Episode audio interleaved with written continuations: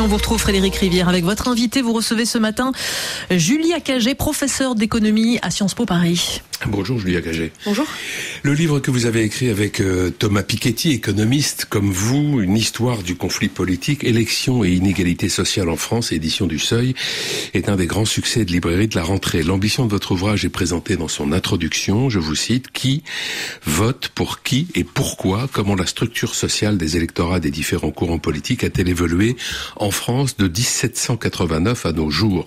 Vos analyses s'appuient sur un incroyable travail de numérisation des données électorales et socio-économiques qui couvrent plus de deux siècles de notre histoire, des données disponibles, je le précise, euh, en libre accès sur le site internet une histoire du conflit politique.fr. Un mot d'abord sur ce travail tout à fait euh, considérable de compilation euh, des archives. Comment a-t-il été réalisé? Parce que c'est un véritable travail de Romain. Oui, bah on y a passé, euh, on y a passé beaucoup de temps. On est allé aux archives nationales et, de manière assez euh, systématique, en fait, élection par élection, on a collecté les, bordereaux électoraux, donc avec les résultats de, chacune des, élections. Donc ça, c'était une partie du, euh, du travail et l'autre partie du travail qui a été extrêmement importante euh, est liée au fait qu'avant, en fait, l'entre-deux-guerres, en fait, même avant la Seconde Guerre mondiale, pour la plupart des élections, vous avez le nom des candidats, mais vous n'avez pas du tout les partis des candidats. Et nous, qui nous intéressait, c'était d'attribuer à ces candidats des nuances politiques pour comprendre bah, qui vote pour qui. Et donc, on, s'est beaucoup reposé sur sur la presse locale de l'époque pour retrouver ces candidats, retrouver leur étiquette politique et pouvoir leur attribuer en fait mmh. euh, une nuance politique. Euh, ça, on l'a fait avec euh, Thomas au cours des cinq dernières années. Ça nous a pris beaucoup de temps. On l'a pas fait tout seul non plus. Hein. Si vous ouvrez le livre, on commence par les remerciements. De remerciements. Il y a beaucoup d'étudiants qui nous ont aidés, d'assistants de recherche, de doctorants qui nous ont aidés. de ce point de vue-là, je, je, veux saluer d'une part les archives nationales.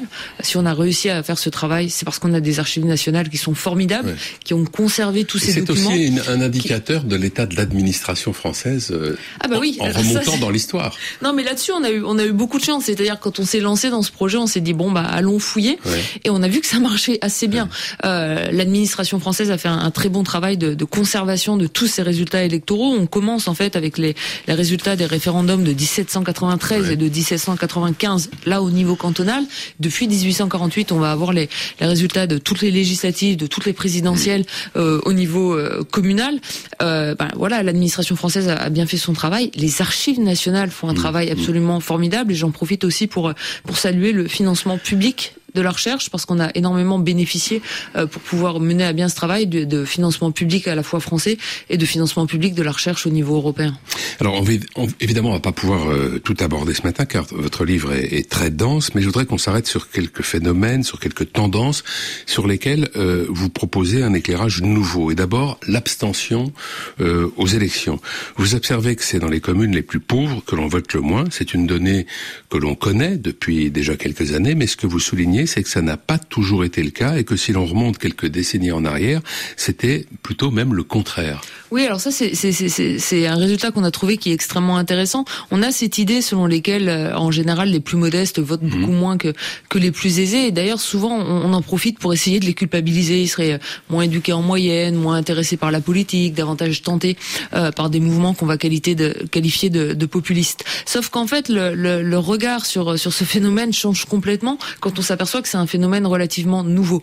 Euh, un par son ampleur et deux parce que ça n'a pas toujours été le cas. Donc pour commencer, dans les années 50, 60, 70, jusqu'en fait au milieu des années 80, les communes les plus modestes en France votaient largement davantage que les communes les plus riches. Donc il faut essayer de comprendre pourquoi c'était le cas dans les années 60, 70, 80 et pourquoi aujourd'hui ces communes les plus modestes se sont détournées finalement euh, du vote. Elles n'ont pas changé leurs caractéristiques euh, socio-économiques. Mmh. En fait, ça veut dire qu'il y a une déception par rapport au système démocratique et à l'offre politique telle qu'elle existe aujourd'hui. Puis si on prend encore plus de recul historique, en fait, avant 1950, on avait un vote des communes les plus riches qui était plus important que la participation dans les communes les plus modestes, mais l'écart était bien moindre que ce qu'on observe aujourd'hui. C'est-à-dire que l'écart de vote entre euh, les communes euh, les plus modestes et les plus riches était moins important en 1871 ou en 1885 que ce qu'on voit aujourd'hui. Le décrochage historique du vote des communes les plus modestes qu'on observe actuellement est, simplement unique. Et ça, faut quand même que, que nous interroger là-dessus, parce que malheureusement, ça, ça montre la fragilité du système démocratique actuel. Oui, et, vos analyses euh, concluent aussi qu'il y a une fracture qui n'a jamais été aussi importante euh, en matière de vote hein, entre les classes populaires du monde rural et celles du monde urbain. En fait, on, on a déjà vu cette, cette fracture pour le coup au, au tournant du, du 19e siècle. D'une certaine manière, il y a, il y a deux dimensions dans, dans, dans l'analyse, et c'est pour, pour ça qu'on va beaucoup insister dans, dans le livre avec, avec Thomas Piketty sur la notion de, de classe géosociale. Mmh. Il y a la dimension euh, du territoire, donc euh, le vote urbain versus euh, le vote rural, et il y a la dimension plus purement socio-économique, la question du revenu, la question du patrimoine, du capital immobilier, de l'emploi, de l'éducation, de la CSP. Euh, ce qui va se passer en fait euh, dans l'histoire et qu'on va retrouver aujourd'hui, c'est que en, en, France, entre en gros 1910 et 1992, on va être dans une période de bipartition parce que la dimension de conflit socio-économique va l'emporter sur le clivage mmh. rural-urbain, et notamment la gauche à cette époque-là va être capable d'aller reconquérir les classes euh, rurales les plus modestes. Et ce qui se passe aujourd'hui, comme lors de la première euh, tripartition qu'on peut dater environ de 1848 jusqu'en 1910, c'est que le conflit rural-urbain en fait va reprendre une importance telle que les classes populaires se retrouvent divisées en deux. Et pour le dire de manière un peu schématique, d'un côté vous allez avoir les, les, les, les, classes modestes urbaines qui vont davantage voter pour la gauche, et puis les classes modestes rurales qui mmh. vont davantage se tourner aujourd'hui euh, vers le bloc national patriote, en particulier vers le Rassemblement national. Vous êtes avec Thomas Piketty tous les deux des économistes de gauche, assumés comme tels, euh, et vous évoquez assez largement la déception euh, qu'ont pu concevoir les classes euh, sociales rurales après la Révolution. Est-ce que ce livre, la Révolution qui n'a pas répondu à, leur, à, leurs attentes, notamment en ce qui concerne le rapport à la propriété et aussi à l'impôt, euh, ce livre euh, est-il au-delà donc de, de, son caractère très fouillé, très documenté, une sorte aussi de d'introspection sur les erreurs de la gauche euh, à l'égard euh, des classes populaires? Oui, d'introspection sur les erreurs de la gauche et aussi sur les erreurs de la droite. Hein.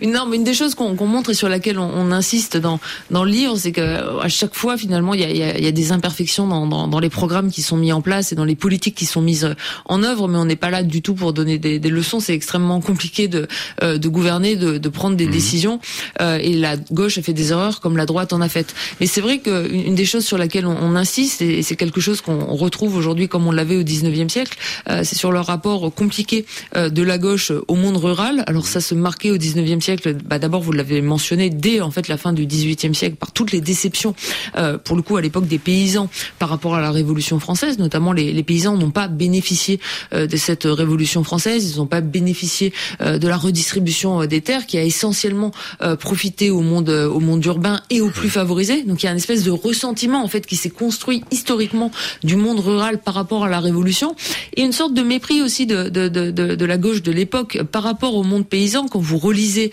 euh, Marx à, à l'époque, Marx aime beaucoup les ouvriers, Marx n'aime pas du tout les paysans. D'ailleurs, il pense que les paysans vont disparaître et vont tous devenir ouvriers et il qualifie euh, les paysans à l'époque euh, d'électeurs euh, lourdeaux, d'électeurs burlesques. Il, il, a des termes très très durs mmh. euh, par rapport à ces paysans-là et l'offre politique de, de, la gauche n'est pas du tout tournée vers eux. Ça, ça va changer en fait au tournant du 19e siècle. Et la gauche arrive à reconquérir euh, ces classes populaires rurales quand elle a des propositions euh, économiques à leur faire. Par exemple, avec l'introduction au début du 20e siècle de la retraite ouvrière hmm. et paysanne, avec aussi l'introduction finalement de, de l'impôt progressif d'abord sur le patrimoine et de l'impôt progressif sur le revenu, parce que cette imposition-là qui va peser hmm. sur tout le monde permet de baisser finalement les taux d'imposition sur, sur le monde rural.